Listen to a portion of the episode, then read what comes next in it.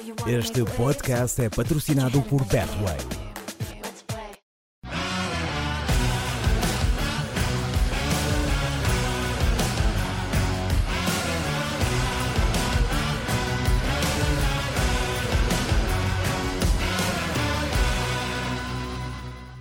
Olá a todos e sejam muito bem-vindos a mais um podcast, Planeta Eleven. Hoje, com um convidado muito especial, tenho na minha presença João Pombinho, o primeiro português classificado para a Race Across America.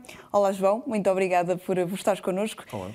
Um, antes de mais, como é que eu te trato? João, Senhor Homem de Ferro, Iron Man, como é que vamos fazer isto? Vamos ficar por João para já, acho que está bom. para já está bom, também é. João, João é mais fácil. Assim. Isto tudo porquê?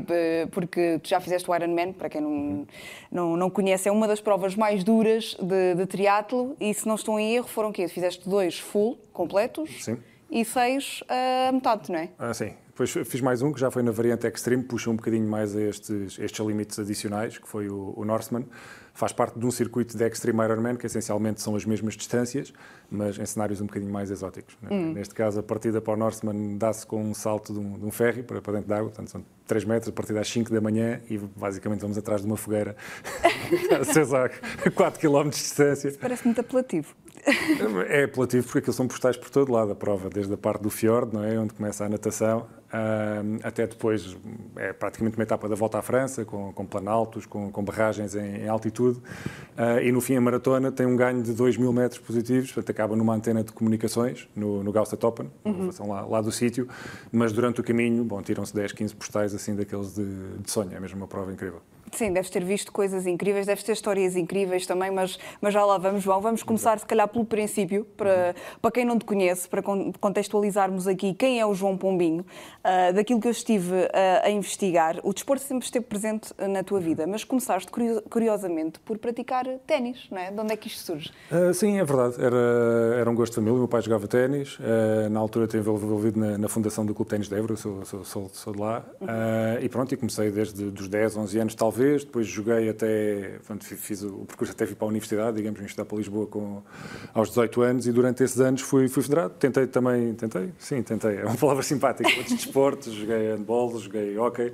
Curiosamente, só não joguei aquilo que a minha altura estava a pedir, que era basquete e voleibol, provavelmente. Sim, que as pessoas não te estão a ver, mas tu és um senhor. Qu- Quanto é que metes?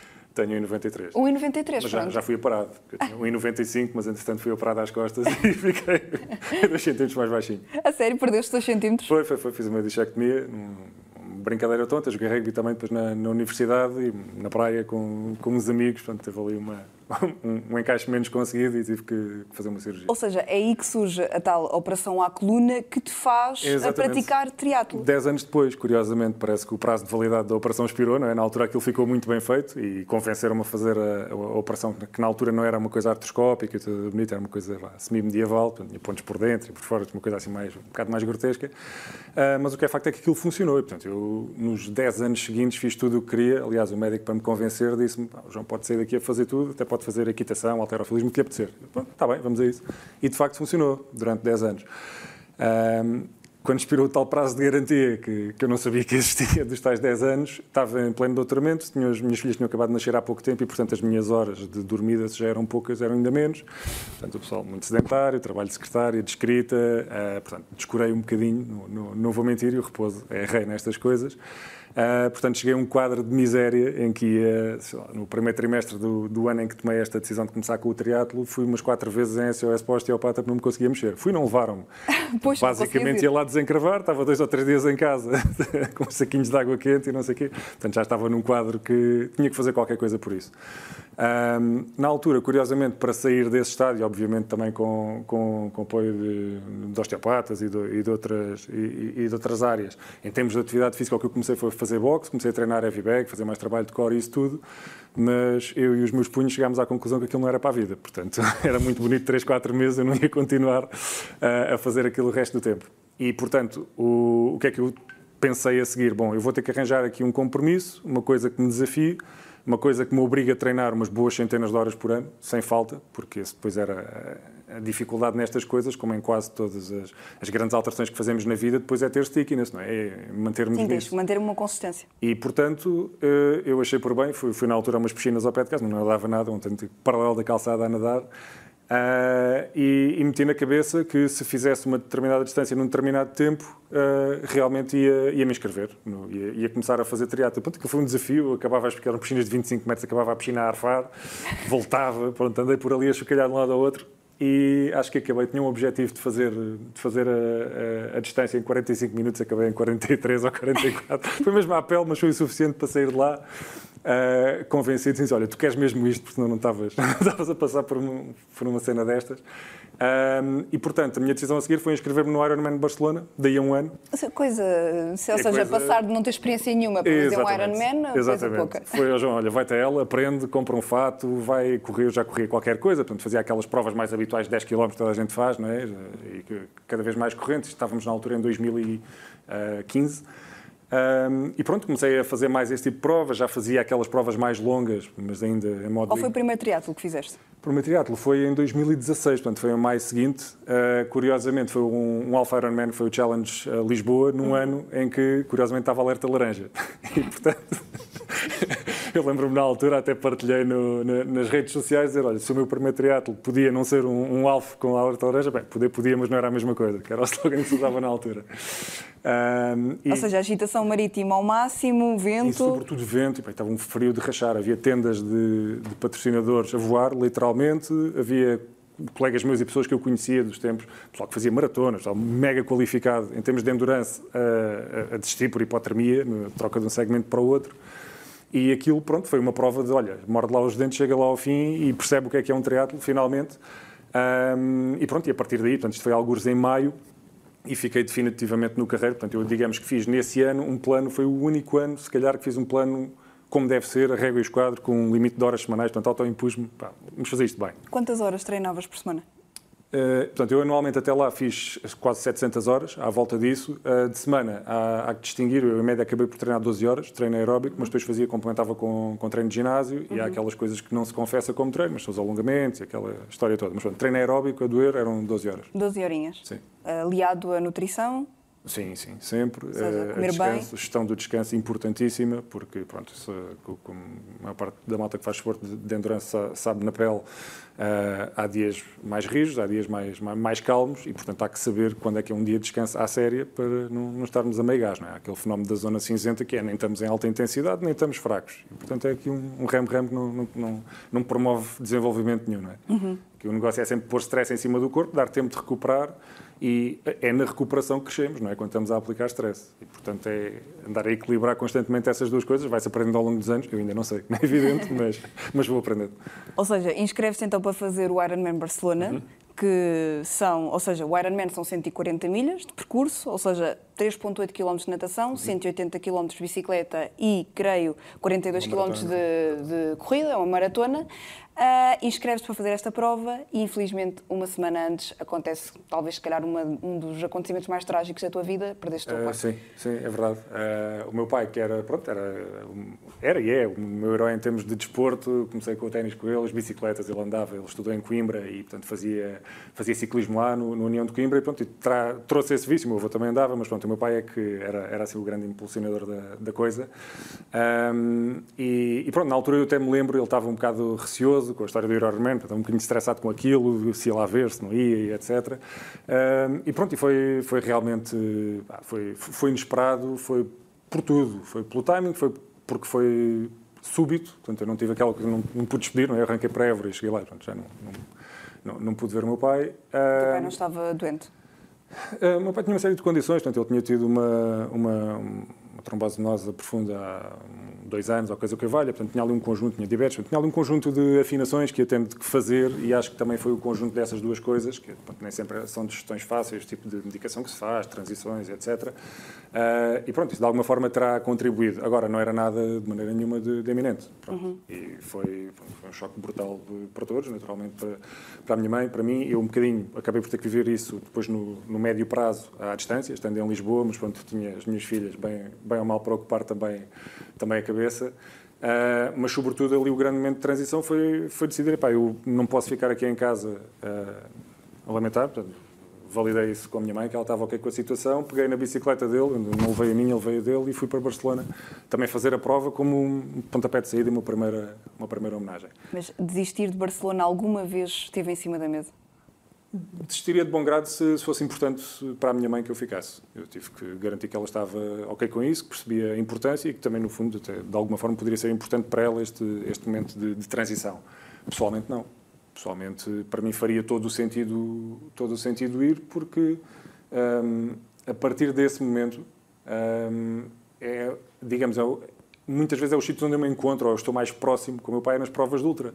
É quando ao fim de uma hora, duas, três, quatro, desligamos do, do resto de tudo e, e, pronto, e temos uma maior proximidade, um conjunto de, de, recordações, às vezes quase um diálogo. Pronto, isto é, cada um, cada um senta à sua maneira, mas para mim as provas e o ultra endurance passaram a ser um bocadinho uma forma de, de reencontro uh, com o meu pai, os, os treinos longos, as provas fora, que nós adiámos a desafio, que nós dizíamos, olha, vamos fazer a etapa do Tour. O meu pai faltava dois, três anos para se reformar e, portanto, era o... Já a seguir, daqui a uns anos nós vamos. Vamos para os Alpes, vamos fazer, vamos à Itália, vamos... Portanto, todas aquelas coisas que ficaram uh, adiadas, uh, digamos, ao longo desses anos, eu, naquele momento, imediatamente eu não vou adiar mais nada. É só se não puder. E, portanto, a partir daí foi basicamente pegar no catálogo e dizer: olha, aquelas coisas que nós íamos fazer juntos, epá, eu levo-te comigo e vamos, vamos lá na mesma. E fizeste-as todas? Praticamente todas, sim. É, ainda estás a cumprir objetivos? Ainda estou, ainda estou. Felizmente tenho uma, uma bucket list grande. Eu acho que as principais que nós tínhamos falado já, já as cumpri e já, já, já fui pondo um cheque no, no, ano a seguir. Havia umas que nós falávamos sempre, tem, pertencem um bocadinho também ao, ao, que se chama o ciclismo mais, mais romântico, que são os, cinco, os chamados cinco monumentos do ciclismo e que têm provas amadoras uh, correspondentes. Uh, estamos a falar de provas que as pessoas conhecem mais do ouvir, o Paris-Roubaix, que é nos uhum. paralelos, uh, a Ronde, portanto, a Volta a Flandres, o Giro de Lombardia em Itália e a Milano-San Remo. Um, e to todas estas, estas provas têm uma, uma particularidade que é, um, e pronto, eu deixei, deixei de fora, aliás, Bastogne Liège, que também já posso Eu achava que ias lá. Ficou-me marcada, não? Essa, essa foi provavelmente a mais dura que fiz nesse, Ficou nesse marcada assim, porquê? provas em estrada. Que é uma bestialidade, em termos meteorológicos, é de longe a pior, a, a pior prova. Aquilo parte de, de Liège, como o nome indica, e na chegada a Bastogne, provavelmente no último terço, aquilo tem uma canalização, se quisermos, uma abertura geográfica uh, ali para, para um, um conjunto de, para ser simpática, diverso, de ventos de frente, de chuvas, de tudo o que seja, que o melhor que eu posso dizer é que uns amigos meus noruegueses, que eu conheci no, no Norseman no ano anterior e que, por acaso, os malucos andam sempre juntos, e nós, no registro da prova, na assinatura para, para entrar no Liège, Baston Liège, olhei para lado e lá estavam eles. Portanto, também vais fazer a prova, porra, não sei o quê, vamos juntos. Um, e eu, pela primeira vez, eu vou jurar. Eles dizem que não, porque também estava a chover e ajuda. Mas eu acho que os vi quase a chorar. Eu acho que eles, sendo noruegueses, acho que, acho que superaram tanto como o Alentejano ali. Pá, tínhamos todas as mãos congeladas, não conseguíamos meter mudanças nas bicicletas, já era com as costas das mãos, já não tínhamos sensibilidade. Foi um absurdo. A chegada a Bastogne foi uma normalidade. Nós chegávamos à, à zona de, de abastecimento e as pessoas conseguiam largar a bicicleta de alguma forma e pôr a andar, depois pediam ajuda aos voluntários para comer, não é? Porque aquilo era as costas de mão, com costas de mãos, a pegar no que quer que fosse. Conseguem andar de bicicleta, mas não conseguem comer. Já andavam mal de bicicleta, portanto, aquele foi a altura em que tirámos 20 minutos, meia hora para aquecer as mãos, não é? As mãos assim na, na, nas axilas, ou se para vento quente, etc., para voltar a ter sensibilidade.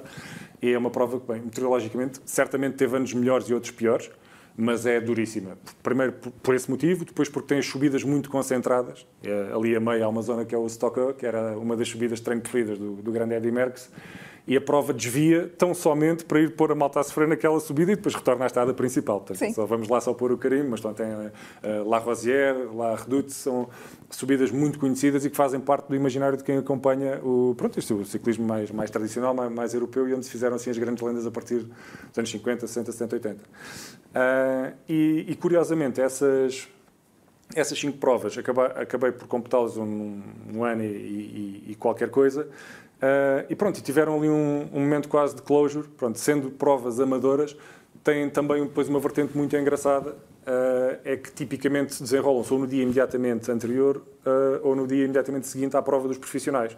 E, portanto, é um dois em um, não é? A pessoa vai passar um fim de semana, vê os prós a competir na, naquela prova mítica e no dia a seguir lá vai para o mesmo, para o mesmo sítio fazer a prova, ou, por exemplo, no caso de Paris-Roubaix até foi no, no, no, dia anterior. E pronto, aquilo é um, é um banho de, de ciclismo histórico, de cultura, é, faz também outra parte engraçada da, da viagem. Hum.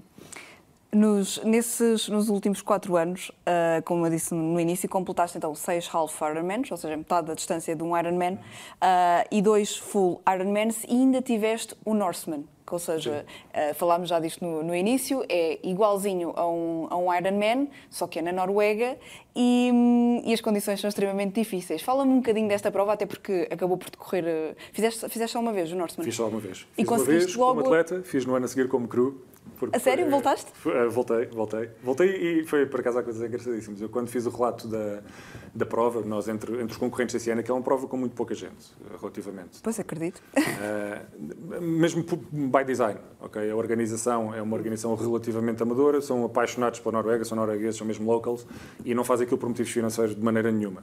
Portanto, eles querem, basicamente, é que as pessoas experienciem e, vi, e vivam aquilo.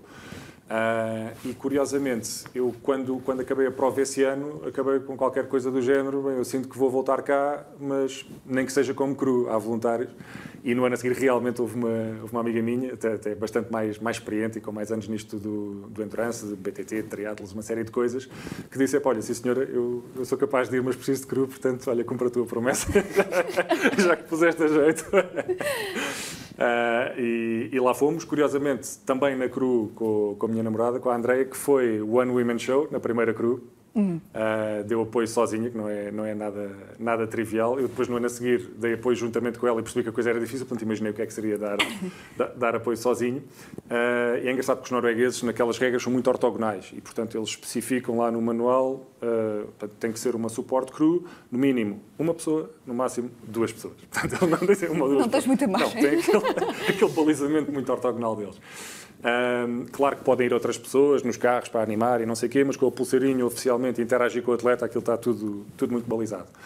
Está balizado também? Porque nas condições de fim, a prova tem uma coisa relativamente única, que é só os primeiros 160 atletas a chegar a um determinado ponto da prova, a meio da subida, é que lhes é dado, digamos, o direito de chegar até ao fim, até ao Augusta Topper.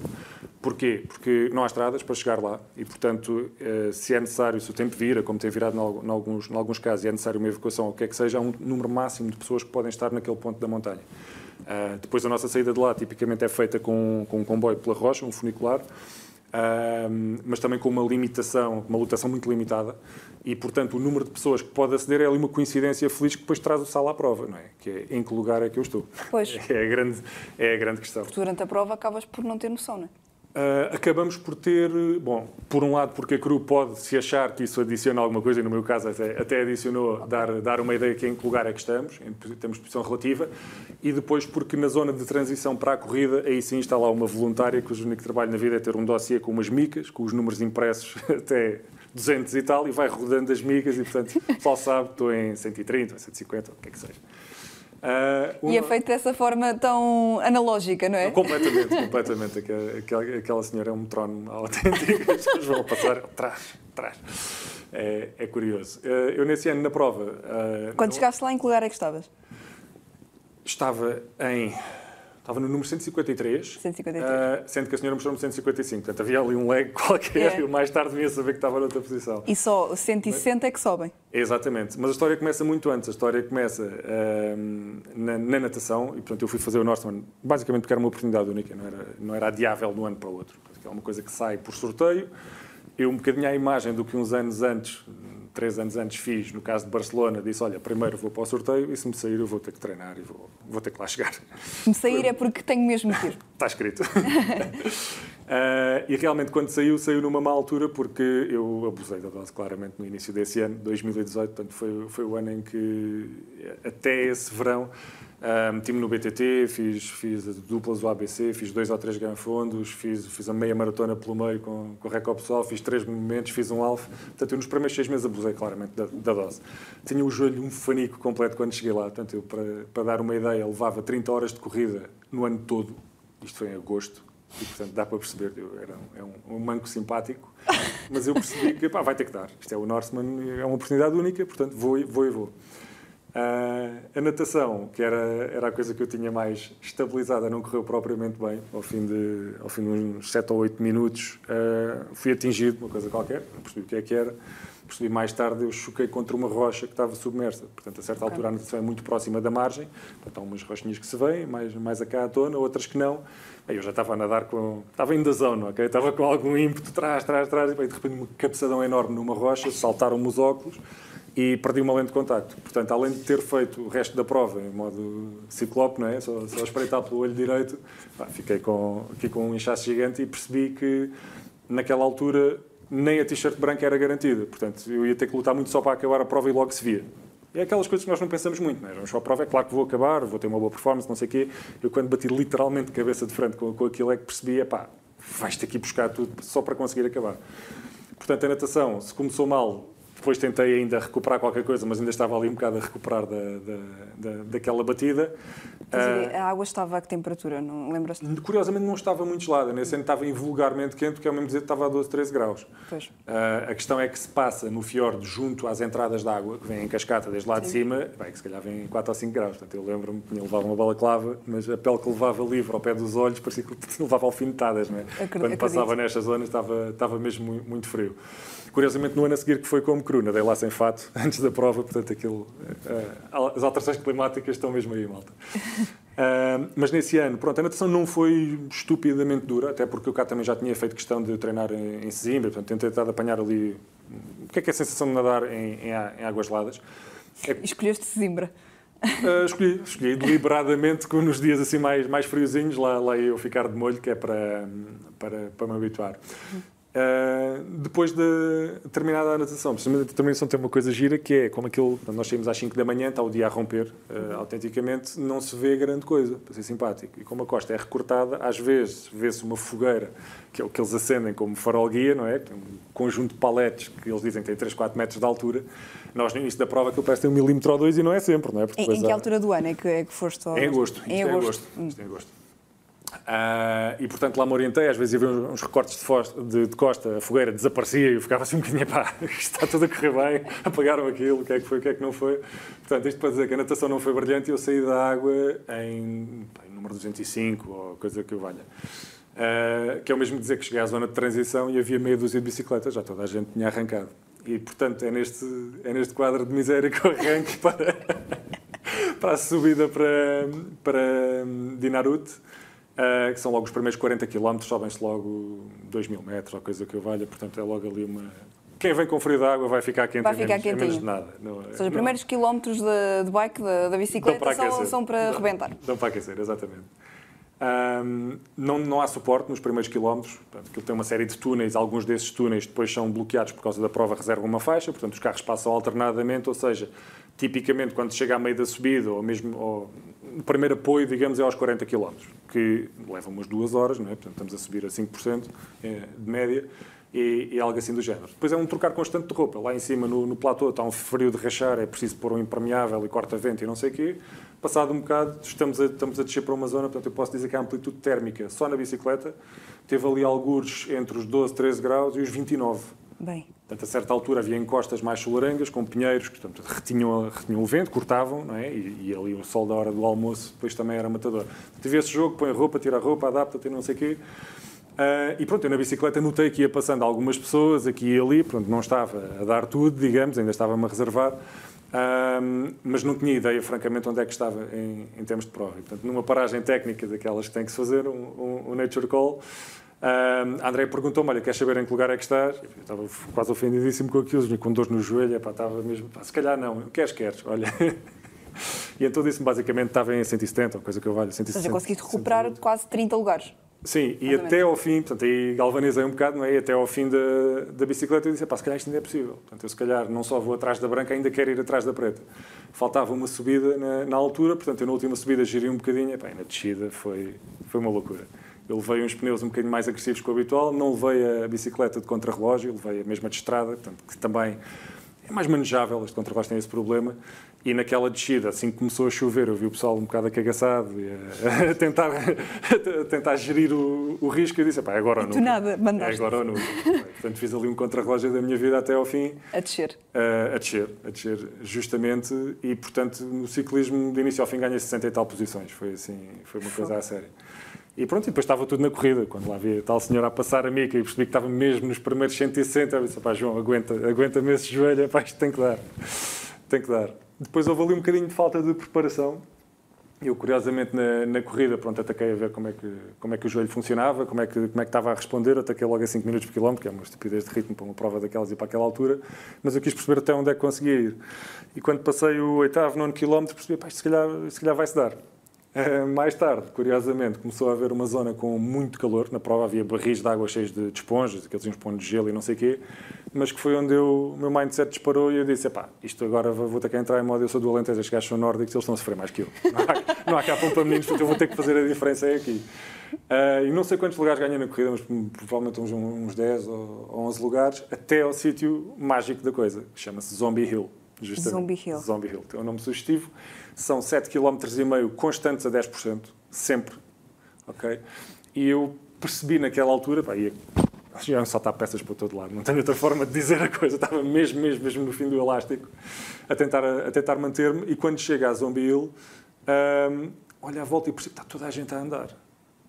E aquilo para mim era assim uma coisa, primeiro andada adquirida, a malta corre devagarinho, qualquer coisa, mas pronto, eu vi montes de filmes de prova, mas supostamente a parte da bicicleta, que eu treinei mais e tal, a parte da corrida eu não tinha percebido aquilo. Portanto, foi uma surpresa enorme. Mas, está toda a gente a andar, mas claro que está toda a gente a andar, tu és parvo. Nesta zona, nesta altura da corrida, pá, há três ou quatro tipos que conseguem correr aqui que são os semideuses, são os profissionais que vão ganhar a prova. O resto da malta é claro que vai a andar. Mas tu estavas com vontade de correr? Eu tinha vontade de tudo, o meu corpo é que não. e, portanto, quando chega ali àquela, àquela fase, para mim foi um bálsamo enorme perceber que, ok, eu já não consigo correr, já estou mesmo no fim do elástico, mas ninguém está a rir aqui à volta. E, portanto, foi curioso, e aqui notou-se a diferença de levar uma pessoa na cru ou levar duas. Tipicamente, o que é que eles fazem? Um dos elementos da cru destaca e sobe com, com o corredor, a dar apoio, bebidas, moral, o que é que seja, e outro arranca com o carro lá para cima. Portanto, a André seguiu com o carro, eu fiquei sozinho e fui adotado pela cru destes amigos que contei há pouco que encontrei na Liège Bastogne Liège, os maiores.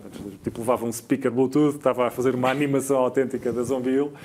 E pronto, ali foi um bocadinho gerir o esforço, não ceder às câimbras, uh, pronto, só garantir que fazia aqueles 7,5 km, porque no fim desses 7,5 km era o tal gate onde se fazia a seleção e os primeiros 160 uh, podiam seguir. Foi uma alegria enorme, não tem, foi mesmo assim um, um, um um libertar de emoções enorme quando vem a própria diretora de prova dar-nos os parabéns e dizer ok, podes seguir, podes seguir, podes seguir para a montanha.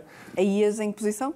Uh, 143, coisa que eu valha. Uhum. Um, e é nessa altura que temos que trocar de roupa, que verificam o nosso kit, portanto temos que levar manta térmica, temos que levar uh, comida, calças, gorro, coletes de sinalização. Durante, durante a prova, ou seja, vocês estão em prova... Nessa altura já é a CRU que nos dá isso, ou seja, nós levamos uma mochila já pré-preparada. Já preparada? Uh, com, com lanternas, tudo que são elementos de sobrevivência, o apito, o telemóvel com bateria, o power bank, porque ali, naquele ano, a coisa corre bem, nem sempre corre bem, uhum. e a certa altura o tempo fecha, começa uma tempestade, o que é que seja, aquilo é um tema de evacuação à série. Portanto, Ou seja, não... tens de fazer o, o, quase o fim da prova com uma mochila às costas. Sim, aquilo no fim da prova é trekking autêntico, portanto, okay. já, já não, porque só, só correm os, os, primeiros, que estão ainda a discutir uns com os outros quem é que, quem é que faz pódio, coisas do género. Uh, aquilo, na realidade, é uma agremiação de rochas por ali acima e, portanto, a minha única preocupação é pá, já chegaste aqui, não torças um pé, porque aqui ninguém estava lá acima, nem o ombro faz ao lado neste estado, se calhar, Exatamente, exatamente. Uma portanto, ali foi, foi, desfrutar, foi play it safe até, até ao fim. Uh, e nem sei se, se acabei na mesma posição, se de uma posição a duas, ou ganhei uma ou duas. Nessa altura já não fazia uma grande diferença, pronto, já estava na montanha e era, era levar aquilo até ao fim. E, e pronto, e foi, acho que foi assim o primeiro a primeira coisa que eu tinha a noção que estava muito fora do meu alcance e que, e que passou a estar no fim. E pronto, aquela coisa toda, um orgulho enorme chegar lá assim pelo ponto onde é, porque é bonito, levas a bandeira portuguesa, porque há ali. Pronto, sentes a coisa de, de forma diferente. Foi realmente assim uma conquista, foi agradável em todos os sentidos. Conseguiste a black t-shirt. E consegui a black t-shirt. Que em termos práticos significa o quê? Significa que terminei, que terminei nos 160 primeiros uhum. e dizem que é um dos items mais uh, procurados do triatlo, é porque é tão raro, não é? Há tão, tão poucas pessoas a ir, não é? Uhum. E, e, tipicamente, tipicamente é difícil de, de, de consegui-la, pronto, é um emblema giro, é um carimbo giro. Não nos dão mais nada, portanto, não há prize money, não há medalhas, não há nada, há uma t-shirt portanto, é, é guardá-la com, com jeitinho. Tem em casa? Uh, tenho em casa, eu por acaso fiz, bom, não se pode dizer que fiz uma marosca, mas deve ser das poucas pessoas que têm duas uh, black t-shirts, porque, porque houve, por qualquer motivo, que eu não sei, houve black t-shirts a mais, aí a organização perguntou-nos nesse ano, olha, se quiserem uma segunda black t-shirt, pagam os portes e, portanto, não vá uh, a empregada passar-lhes com o ferro assim mais quente ou coisa do género, ficam com uma de backup. Então deves ter uma emoldurada e a outra está guardadinha se houver algum problema. É isso? Exatamente. Aliás, uma posso-me dar ao, ao desfruto de eu usar, não é? Portanto, Podias ter outras e duas. Exato. Andar com ela na rua mesmo, para, para te gabares. Exatamente. Seria fantástico. tipicamente é para isso que servem os t-shirts de prova, não é? Sim, no fundo é isso. É, em vez de andares com uma medalha ao peito, andas com t-shirts. Exatamente. Uh, então, completas então o Northman, uma prova duríssima, e, e eu só, só, gostava de saber o que é que. Eu sei que isto deve ser muito difícil de explicar, mas o que é que te passa pela cabeça durante a prova? O que é que te faz querer continuar? Porque tu deves ter muito momento, muitos momentos em que pensas, eu vou desistir, eu não aguento mais, estou com dores, uh, não vale a pena, mas o que é que te faz querer ah, continuar? Eu vou sempre com dois tipos, ou seja, eu, eu nunca penso isso, mas eu vou em diálogo com um tipo que pensa isso, que é o meu corpo. Diz, estás-me a assassinar, para lá com isto. Claro, uh, é instinto, não é? Exatamente. E em grande medida, e uh, deve haver muita gente chateada, se calhar, por me dizer isto, ou achar que estou, aqui a dizer uma, um disparate, mas eu cada vez confio mais neste disparate. Eu acredito que, em grande medida, o treino, mais do que promover uma adaptação física, está a promover uma adaptação mental. Fazer com que o corpo esteja habituado a estar em determinadas zonas de esforço e em certos limites, e não é a ignorar ou a suprimir as sensações que, que manda, não é? E o feedback que tem que dar. Eu não tomo analgésicos em prova, nem nada do género, não sei que seja uma situação mesmo, mesmo, mesmo extrema. Portanto, não o faço para chegar a um novo patamar de esforço, um, mas é transformar esse feedback em algo que é comum, que é familiar e que, que o corpo se habitua a lidar e que não panica. E certo diz, ok, já estive aqui. Okay, já é um sítio comum. E da minha experiência pessoal, eu posso dizer que ainda muito à volta disso. Eu, se, há bocado, não disse assim um bocadinho mais por acaso, que foi a primeira vez que fiz um treino muito estruturado, com centenas de horas, quase a régua e esquadra, portanto, quando podia, não? É? um principiante, uh, para o primeiro Ironman, e nenhum dos que fiz depois tive esse nível de treino, por vários motivos, ou porque, ou porque estava lesionado, ou tive outro tipo de contingências pessoais, e a verdade é que, pronto, fui lá e terminei. Quer dizer, não pode-se discutir a performance melhor ou pior, cada um tem os seus objetivos, cada um tem aquilo que valoriza. Um, eu tento sempre ir às provas e tirar, voltar de lá com um limite um bocadinho ajustado para cima mais confortável com, com qualquer que seja a situação de partida que tive. Uma das coisas que eu gosto nos Ironman Extreme é a oposição aos Ironman tradicionais. E há vários. Portanto, eu falei no Northman, que foi, digamos, o original, mas há o Swissman, o Celtman, o Patagonman, e há uma série de portugueses que já, já fizeram também uma, uma, uma série deles. Um, mas esses Extreme têm uma coisa engraçada, que é há mais variáveis para controlar.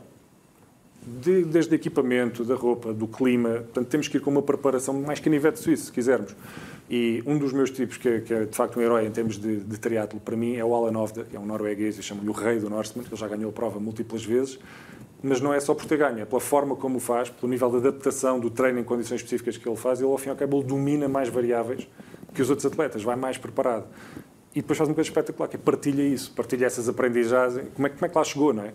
E, portanto, é um, é um tipo que eu tenho como referência e gosto de, de seguir nesse, nesse sentido. Ou seja, o segredo para tudo é o treino, é a consistência, é habituares o teu corpo ao sofrimento. Quando eu digo sofrimento, é, é, estar em condições extremas. Sim. É aquele balanço entre stress e recuperação, é habituar o corpo a ir um pouco mais além, a perceber que, que está tudo bem, é? e fazer para que esteja de facto tudo bem, não é? Para acalmar os alarmes.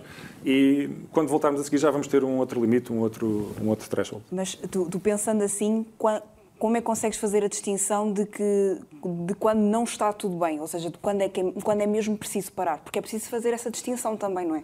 Sim, eu felizmente uh, posso dizer nunca tive que parar, tive que recuperar Tive, uh, durante provas, é evidente, tive em, em de situações, sobretudo em provas uh, de ultra-endurance, é inevitável, não é? Vamos ter uma quebra, uma quebra de glicémia, vamos ter um cansaço extremo já a cabecear, temos de dormir à beira da estrada 20 minutos, uma power nap. Preciso, é preciso saber quando é que largamos o acelerador. Uh, não é preciso saber, acho eu, quando é que arrumamos os dois e vamos para casa. A não ser que seja um caso de eu estou a fazer um dano irreversível ao meu corpo já é uma coisa diferente. Ok. Há que dar várias hipóteses. O corpo recupera muito melhor do que parece. Agora, tipicamente, numa prova dessas, entra-se num mindset que isto é terrível, está tudo terminado, vai tudo acabar, dorme-se uma hora e está tudo impecável. O mundo é lindo, vamos lá a isto. E, portanto, isso já me aconteceu demasiadas vezes para às desistir vezes- à primeira. não é? Exato. O segredo para não desistir é descansar, às vezes. por- É dar, ao, dar ao corpo a oportunidade de recuperar. É evidente, quando temos mesmo que, que parar, e é uma- é uma decisão também racional que se faz, acho que a única questão é não fazê-lo sem dar uma oportunidade de recuperar, eh, de retemperar energias, de, de fazer um micro descanso, que, que às vezes é necessário. Ahm, eu tenho a felicidade, e, não- e reconheço-o como tal, de, de nunca ter deixado uma, uma prova por terminar. Portanto, sempre fui, fui até ao fim, independentemente de ter falhas de equipamento, ou físicas, ou de acidentes. ou- Sempre foi possível terminar. Não é o mesmo que dizer que eu terminarei sempre, independentemente das circunstâncias. Há, um- há uma linha, há um limite. Agora, tipicamente, eh, pelo menos no meu caso, esse, esse limite nunca foi irrecuperável. Foi, olha, estou com muito sono, estou com muitas dores aqui, tudo bem, muda um bocado a biomecânica, vamos dar uma hipótese de recuperar. Ah, no Portugal Divide, por exemplo, ano passado, ao segundo ou terceiro dia, não aturavam aqueles, tinham aqueles visivelmente, via-se fora da meia, um inchadíssimos gigante. No quarto dia, isso desapareceu, ninguém percebe como, eu não percebo como, esta distância, mas mantive-me lá. Há, um, um tipo, o Joe Barr, que é um ultraciclista à séria, profissional, não é? eu, eu, às vezes não me posso esquecer, portanto, tenho um trabalho a full-time, sou pai a full-time e, portanto, e depois faço desporto quando, quando posso. É, é esse o meu enquadramento. Há pessoas que estão no outro extremo e, portanto, são profissionais disso, são inspirational speakers, escrevem livros sobre a coisa, vivem à volta do desporto que praticam, não é o meu caso. Mas esse Joe Barr ah, é um tipo que já tem 50 e muitos, talvez 60 anos, e é uma lenda no mundo do, mundo do, do ultra-endurance. Ele chegou a correr em equipas profissionais, depois dedicou-se às ultras, fez a Race Around Ireland, ah, Estados Unidos, portanto, a RAM. E o tipo tem uma, tem uma frase que eu gosto particularmente, que é ah, nunca, nunca percas a esperança, a luz vai te encontrar. É preciso é que ela, quando vem para te encontrar, te encontra a pedalar em cima da bicicleta. Ok. E isto diz muito. é? As coisas vão melhorar, o vento vai mudar. Agora, se eu tiro a vela e arrumo o estojo, eu nunca vou perceber que o vento melhorou. Portanto, há que dar uma oportunidade a isso. Boa. Há que dar uma oportunidade. Em 2020 começas então o caminho do ultraciclismo. Uhum. Ah, o que é que é isto, antes de mais, do ultraciclismo? O ultra qualquer coisa normalmente é mais, mais. do que a distância rainha dessa coisa. É? Por exemplo, no- no- na, na corrida a pé, tipicamente uma ultramaratona é qualquer coisa mais de 42 km até 180 ou 190 ou 200. há, há malucos para tudo, não é? como eu costumo dizer. Ahm, no caso do, do ciclismo, as ultras tipicamente são, são mais do que 100 milhas, são mais ou menos assim, mais do que 160 km. Tecnicamente, o Troia Sagres, que é aquela peregrinação anual muito, anual muito querida, não é? E que eu até fazia antes do triatlo, comecei em 2010, quando a minha filha, a primeira filha nasceu. Ahm, comecei a fazer isso anualmente e era assim uma coisa semi-religiosa, nunca, nu- nunca falhava. Ahm, isso tecnicamente já é ultra, mas não é levado no espírito ultra. Portanto, as pessoas vão, vão conjuntas, têm montes de apoio, portanto é giro, é uma prova que eu tenho como referência muito, muito, muito, muito carinho e que gosto de continuar a fazer e sobretudo batizar novatos, e malta que ainda não fez, dá-me um gosto tremendo aí com eles. Ahm, mas que, pronto, eu diria que acima de 200, vá, vamos, vamos rebatizar a coisa, pronto, em termos de ciclismo, isso já, hoje em dia acho que já é mais do que aceitável. Até porque algumas das provas e daqueles momentos que eu falei há pouco, ah, uma boa parte deles, a Ronde tipicamente tem 270 km, o Milan-San Remo tem 300, portanto são provas que já entram em terreno ultra, não são levadas com o mindset ultra, que continua a ser uma corrida de altíssima intensidade, Claro. não como nós os amadores ah, a fazemos. Depois, dentro da- das ultras, ainda há as ultras supported e unsupported. Portanto, tipicamente nas supported vai uma crua atrás, um carro, portanto, não temos nós, corredores, que nos preocupar com temas de comida, de roupa, portanto, vai- a coisa vai mais ou menos controlada, o que também mete-nos uma responsabilidade e obriga-nos a subir a intensidade. Nas no caso das que são unsupported, também dá um gozo extremo porque a nossa valise vai ali connosco. o que temos tudo na vida está em bolsas naquela bicicleta e, portanto, desde temas como como é que eu gero energia para o telemóvel, para, para as luzes, para o ciclómetro, os, os aquelas brincadeiras todas que, que nós tipicamente levamos, ao fim de 15 ou 16 horas a pedalar, todos os dias, day over day, eu tenho que ir buscar energia a algum lado, né? convém que não fique sem luzes. Ah, a, comida, onde é que se compra, quer dizer, é impossível levar um estoque de comida que me dê para mais do que um dia ou dois. E, portanto, necessariamente é onde é que na rota eu consigo encontrar comida, que tipo de comida, que tipo de storage é que leve, e, portanto, vão-se adaptando as táticas ah, a isso. Temas de equipamento, ah, sobretudo, onde é que se dorme, temos que ir preparados para dormir no limite, na beira da estrada, e alguns dias é literalmente no, no meio de, uma- de umas árvores, no North Cape, eh, eu e o Bruno Issa, que, fez a prova comigo, houve uma certa noite fomos acordados por um javali, portanto, fêmea, portanto, devia estar, devemos estar a invadir o território, não nos temos com ninguém, mas, mas o javali achou que sim. Ahm, Mas pronto, temos que ir no fundo preparados. Se eu tiver que dormir aqui, se começar uma chuva torrencial, os SES passam a estar muito presentes. E isso também, pronto, também dá gosto, tem a, sua, tem a sua piada. Mal comparado, é como os triatlos normais e os triatlos extreme. É um bocadinho assim. Tem mais variáveis, mais configurações possíveis, mais preparação uh, e mais desenrasque que é uma coisa muito tuga. Faz parte, não é? Sendo tuga e sendo alentejano, está-te no sangue. É exato, exato, pode dizer que sim. Neste processo, fazes então a Race Across uh, Germany. Uh, sim, a Race Across Germany surgiu no, no ano passado, portanto, já depois de ter a experiência do, do Portugal Divide e do, do North Cape, North foram Cape. as duas uh, self-supported, uh, digamos. E o North Cape, digamos, foi aquela até que me abriu mais a, a porta para dizer sim, é possível fazer da rama. Ok, não estás lá, estás longe, mas podes fazê-lo. E se calhar um ano ou dois anos dizia, nunca na minha vida. Não, não dá, está demasiado longe. Um, o tipo de... Mas já tinhas a, a RAM na, na tua cabeça? Há uns anos. RAM, RAM tem uma história engraçada. Eu, eu por causa, olha, nunca a contei, conto aqui pela primeira vez. Uh, a RAM surge, surge na minha vida como a última prenda de aniversário que o meu pai me deu. O meu pai decidiu que porque achou graça à prova, por qualquer motivo. Uh, a prenda de aniversário que me deu no, no ano, no ano antes de, de, se ter ido embora, que foi há dois dias do meu aniversário desse ano, um, enviar-me por e-mail um, um, link, não é? um link para o, para o Vimeo, na altura, e que tinha um filme comprado, portanto, nos direitos para o filme, o link, olha, está aqui, é um filme, é um documentário sobre, sobre a RAM. Portanto, eu na altura absorvi aquilo tudo, achei, achei aquilo o máximo, com os perigos que tem, e o esforço e não sei o quê, mas ficou uma semente plantada desde aí, uh, digamos. E a partir daí ficaste aí com o bichinho e disseste, um dia vou ter que fazer esta prova. Um dia vou ter que pensar nisso, vou ter, vou, vou ter que dizer sim ou não. Ou seja, ficou, ficou a questão no ar. Uh, mas posso dizer, na altura, quando recebi isso, eu nem imaginava que conseguia fazer o Norseman. Portanto, eu, na altura, via os vídeos do Norseman quando treinava no rolo em casa e isso para mim estava à mesma distância do que anos depois veio a estar a, a, a RAM. É? E sendo provas, obviamente, uh, diferentes, e, pá, a RAM é uma coisa mesmo mesmo extrema, mesmo fora, mas o salto de, de acreditar e de preparação que tive que dar, se calhar foi semelhante, porque o meu ponto de partida também era muito diferente. Uhum. E, e, então a, a Race Across Germany, só para, para as uhum. pessoas perceberem, são 800 km uhum. de bicicleta em 37 horas, Sim. é isto, não é? Sim. Uh, e correu muito bem. Correu, pode-se dizer que correu bem. Eh, eu vim, vim do Norte Cape um, em agosto, ainda a curar aqui uma, uma queda que dei no Portugal e vai, deixa-me o ombro um bocado em mau estado, mas os, fisioterapeutas fizeram um trabalho excelente e consegui fazer o Norte Cape ainda em condições razoáveis. Uh, voltei com menos 6 quilos, como é natural, não é? Duas semanas, 4.500 km, alguma coisa tinha que ceder. Uh, e não posso dizer que estivesse super preparado para fazer a Race Across Germany. Foi uma coincidência. Eu chegar em, em agosto do North Cape, umas férias merecidas, pés para o ar, e por acaso a Race Across Germany, que tipicamente acontece em junho, por causa do Covid, foi adiada para setembro. Ou seja, ganhaste ali uns vizinhos. Sim, recebi um e-mail e disse, olha, se calhar vou, um dia vou tentar qualificar-me, um dia vou fazer, cheguei a estar inscrito no Race Across Denmark, por exemplo, que depois não houve também por causa do Covid. Já sabia que queria fazer uma prova de qualificação a algures. Uh, quando em setembro, uh, ou melhor, no fim de agosto, me apercebi que pá, se calhar daqui a duas semanas tenho uma oportunidade de fazer isto, bem, liguei a um amigo meu, o João Miguel, a um outro amigo meu que está na Alemanha e que vive mesmo lá, e disse: pá, malta, vocês não se conhecem, mas vão se juntar os dois num carro.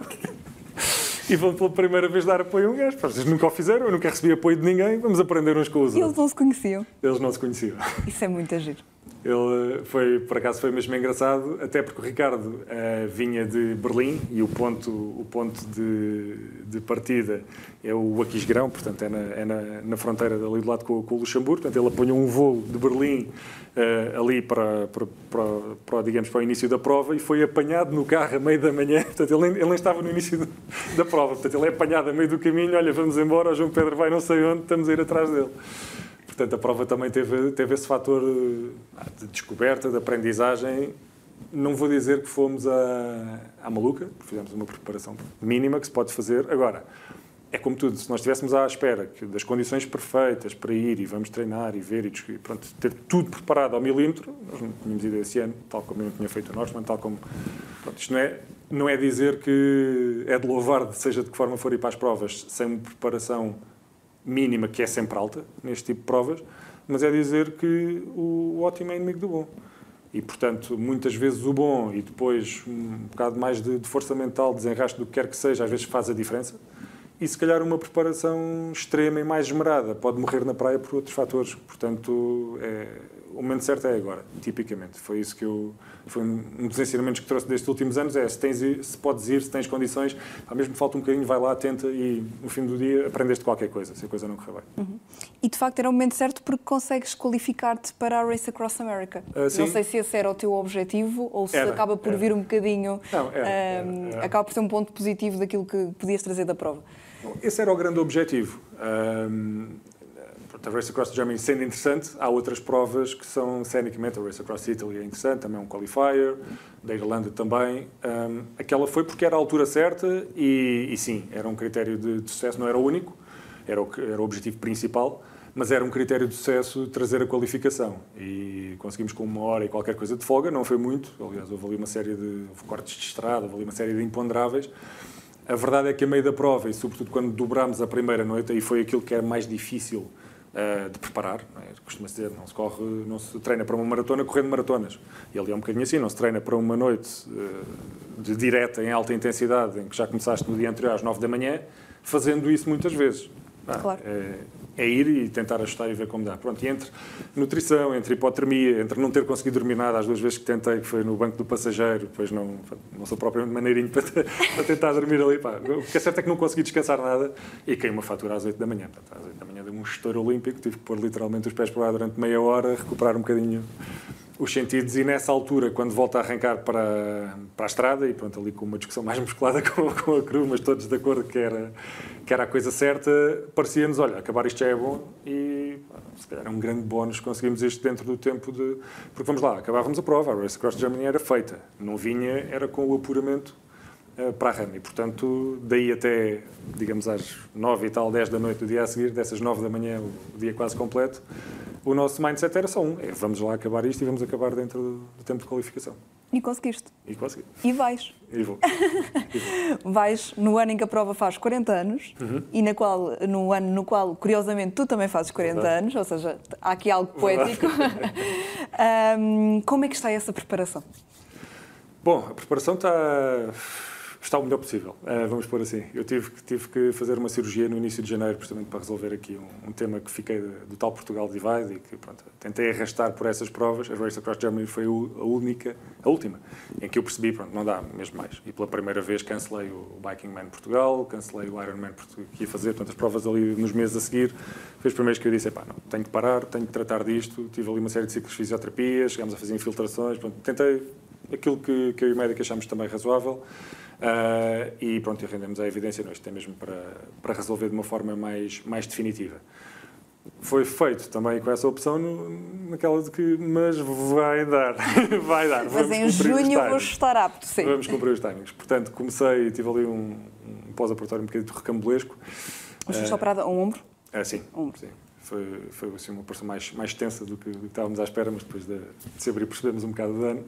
Mas pronto, assim que, assim que pude, comecei já a treinar no, nos rolos uh, e pronto, muito em breve já vou estar na rua. Isto é mais um tema também de mais de gestão de risco do que propriamente de capacidade de treino aeróbica. E estou, estou, basicamente ok. Pronto, ir, ir, para a estrada com, com chuva, com buracos e não sei o quê, vou dar mais, ainda mais umas semaninhas e reganhar o conforto. Agora, em termos de treino aeróbico, treino de ginásio e tudo isso, pronto, a preparação está, está a correr bem. Ainda vou fazer algumas provas pelo caminho. O tal bike, Biking Man Portugal, que não fiz em outubro, mais uma vez fora da época por causa do Covid, vou fazê-lo agora em maio, que é a época regular, digamos, para, para o fazer. É uma prova engraçada, faz ali Alentejo Algarve, portanto, ele parte de, de Faro, vai junto à, à Raia, ao Guadiana, faz Vila Viçosa, Évora, Troia, Sagres, Serra e de novo Faro. Portanto, são mil quilómetros, 10 mil de acumulado e em self-support, portanto, com a sacaria toda, Sim, toda, toda atrás. atrás. Exatamente. Portanto, é, nunca fez mal a ninguém levar um pesozinho a mais para treinar numa coisa que depois é com, com menos 10 quilos, digamos.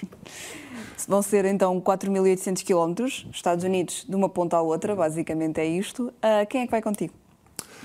Minha cru, bom, não podia deixar de ser o, o João Miguel, não é? Que foi, foi o, o main driver uh, e que esteve sempre comigo na, nesta caminhada. É, é engraçado, o, o, João entrou também nisto, portanto, para nós sermos amigos de infância e morávamos em ruas ao lado, em Évora, por coincidência moramos em ruas ao lado de uma doutora em Lisboa, anos e anos depois. Uh, e o João, portanto, tem uma particularidade, ele é dentista, portanto, tinha, tinha um consultório ali ao pé do, do, do Arco do Cego e depois dos meus treinos à noite, portanto, havia uma, uma, uma piscina, piscina do Inatel em Lisboa, fechava às 10h30, era onde eu ia cronicamente treinar depois do trabalho, não conseguia treinar em volume antes. E, portanto, saía dali, ligava ao João, onde é que vamos jantar? E, portanto, íamos cronicamente a uma pizzaria que, que nós gostamos. E, pronto, e foi entrando um bocadinho no espírito, contar a história das provas e onde é que vou, onde é que vai seguir, não sei o quê. Foi-se criando aqui o bichinho. Quando falei sobre a Race Across America, ele disse, I'm on it. e, portanto, quando, quando surgiu aqui também o convite, na altura, para fazer a Race Across Denmark, não aconteceu depois de Germany, pronto, ele já estava mais do que, do que dentro no, no plano. Basicamente o resto da, da crew é a minha namorada, a Andreia, que também já deu apoio em algumas provas, eh, a Raquel Monteiro, que já esteve na primeira vez que fui, fui aos Alpes, na etapa do Tour, ela também, foi, foi também lá esteve.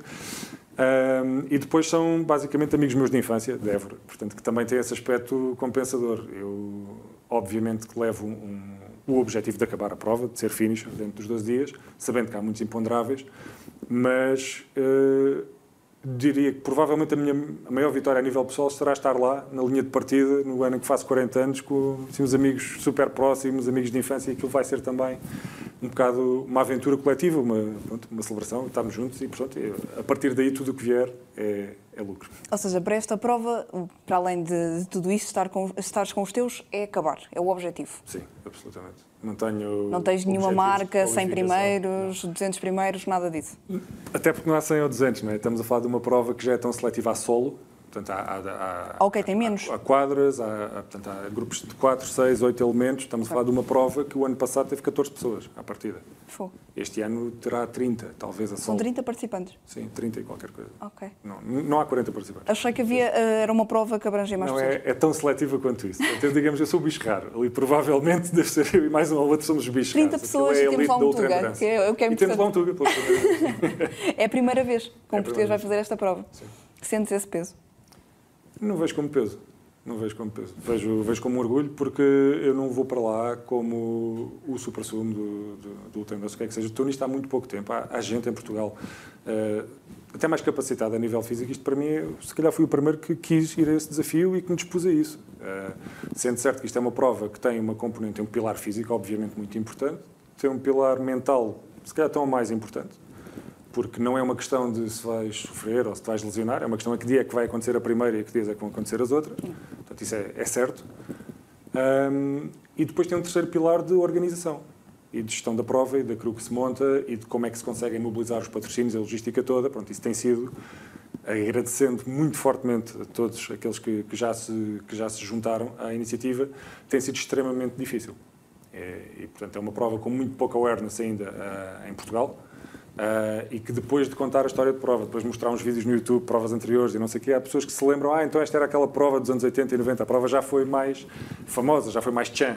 E quando as, as cadeias de, de cable TV nos Estados Unidos começaram a fazer a cobertura da prova nos anos 80, começaram porque aquilo era um freak show autêntico, era o que estes malucos andam a fazer, olha, este agora caiu para o lado, este agora, portanto, aquilo era um interesse, não vou dizer mórbido, mas era assim o mesmo, é, pá, venham ver o que são, pessoal, a dar um estouro olímpico a conseguir ultrapassar tudo, portanto, era uma prova nem sequer era vista do ponto de vista de performance pura e dura. Chegou a haver ciclistas de, de circuito de volta à França, etc., que tentaram fazer a prova, portanto, uns melhores, outros piores, mas nenhum de caras, e a maior parte não acabou, porque é uma coisa, é um bicho diferente, é uma prova que é um bicho diferente.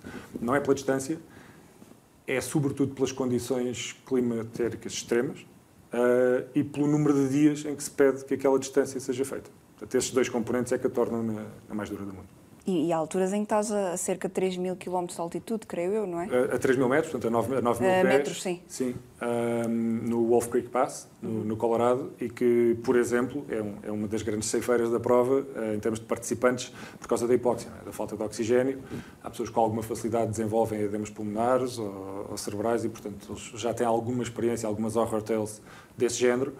Um, mas são coisas que marcam uma prova. A falta de sono, a falta de descanso, sei lá, o primeiro cut-off, uh, aos 1500 km e implica que a pessoa não durma mais do que 3 horas nos, nos três primeiros dias, em cada um dos dias, por exemplo, em que se atravessa o deserto. O ano passado tiveram 51 graus, portanto é daqueles sítios, como o Carlos Chá dizia no Death Valley, o ano passado houve ali um mini Death Valley na, na prova, e portanto tinhas que se andar mesmo em cima das linhas de tinta, porque o Alcatrão estava literalmente a derreter. Fogo. É incrível, é, é incrível e, e, e, estamos mesmo a terminar. Eu ficava horas a ouvir-te, eh, João, mas eu tenho mesmo de fazer esta pergunta porque já me falaste várias vezes das tuas filhas, do teu uhum. trabalho a, a full time e, e, a pergunta que eu tenho na minha cabeça é como é que tu geres isso tudo? Como é que tu geres treino? Como é que tu geres capacidade mental? Como é que geres tudo, toda essa vida em volta ao desporto com um trabalho a full time, com duas crianças, não sei que idade é que elas têm, mas 10 e 11. 10 e 11 Elas não perdoam se não disser o nome, é a Teresa e a Francisca. A Teresa e a Francisca, olá elas. como, é, como é que tu fazes esta, esta gestão? É um bocadinho como, como os hábitos, não é? Uh, depois de, depois de estarem instituídos, a coisa torna-se mais, mais evidente, encaixa de uma forma mais fácil. Um, acho que tem um bocadinho a ver também com aquela metáfora do frasco, não é? Que tem as pedras grandes, as pedras médias, depois ainda cabem as pedras pequenas, e depois a areia, e depois molha-se a areia, e cabe sempre mais qualquer coisa. É um bocadinho a função de escolher as pedras certas e o tamanho certo e o encaixe certo. Isso, pronto, aprende-se, experimenta-se. Há alturas em que estou extremamente cansado, Uh, e já não consigo treinar depois de jantar. Há alturas que estou meses a fio, deito as minhas filhas e aí é que vou fazer duas horas de bicicleta e depois tomo um duche e deito-me estourado. Há pessoas para quem isto não funciona, ficam de tal forma despertos que depois não conseguem dormir ou descansar. Portanto, é, é muito uma questão de ir experimentando e uma das coisas que resulta comigo é ter objetivos semanais. Não consigo ter o compromisso para objetivos diários, há coisas que nos desviam do trabalho, da vida pessoal, há sempre imprevistos. No meu caso, objetivos pessoais dizem-me que eu, alguns durante a semana, vou fazer estes blocos de treino. E, portanto, se hoje não conseguir encaixar, eu encaixar amanhã ou vou um bocadinho mais cedo. Portanto, tenho ali algum espaço, alguma seja, num margem. objetivo diário, consegues alargar para a semana isso. e consegues fazer essa gestão. E tirar algum partido dessa, dessa flexibilidade. Depois, pronto, é, é usar com, com a maior inteligência que se pode os meios que temos ao nosso dispor, sobretudo de treino em casa, quer de, quer de ginásio, quer portanto, aquelas histórias de bicicletas de rolo, de simuladores e tudo isso eu com as minhas filhas, pronto, agora já estão a aproximar-se de uma idade em que já seria razoável eu sair de casa para treinar, ficando elas em casa, mas se calhar há dois, três, quatro anos isso era completamente impossível. E, portanto, eu cheguei a, cheguei a sair do, do emprego para treinar à hora de almoço, os treinos de rua, porque sabia que não podia treinar rua à noite. Portanto, a rua restringia os treinos em que estando com elas em casa, teria que, teria que o fazer lá. Mas nós vivemos também no. Nós, pronto, agora estou aqui a falar em particular de Lisboa, mas é descobrir um bocado os encantos e as possibilidades do sítio onde estamos. Eh, eu recordo sempre, a maior parte dos meus amigos dizem não tenho tempo para nadar. Eu cheguei a ir hum, a, a ir a, a, Caxias, nadar à hora do almoço, meter 40 minutos de natação, comer e voltar, ir e voltar em duas horas, num dia de trabalho. Portanto, desprezar estes pequenos luxos não é? e não tirar partido, não ir atrás disto, acho que é imperdoável para quem, quem tem objetivos assim. Um, e acho que esses objetivos também vêm naturalmente, depois a coisa alimenta-se e já não é um tema, é um tema quase indutivo, der mais um do que propriamente fixar este objetivo e depois vou deixar de fazer desporto. Não, há sempre mais qualquer coisa que se aprende, se não se aprende, ensina-se, uh, ou se vai mais longe, ou se vai mais rápido, ou se vai para um sítio, se calhar já fiz muita coisa em estrada, se calhar vou experimentar o off-road. Há sempre coisas giras para experimentar e aprender. Acho que esse é o, é fome, é fome que me move. Olha, João, muito obrigada por ter estado connosco. Foi um prazer ouvir-te. Espero que dia 14 estejas apto para, para a corrida e que corra, corra tudo bem. Nós vamos acompanhando e vamos, vamos ver como é, que, como é que corre essa prova. Muito obrigada pelo teu exemplo e, e boa sorte para a Race Across America. Muito obrigado também pelo convite e foi um prazer estar aqui. Ok, muito obrigado. obrigado. Da nossa parte é tudo. Uh, fiquem conectados connosco para mais Planetas Eleven. Hoje foi com o João Pombinho. Os próximos serão também com, com grandes atletas e para falar também de grandes temas do desporto nacional. Muito obrigada a todos. Até o próximo.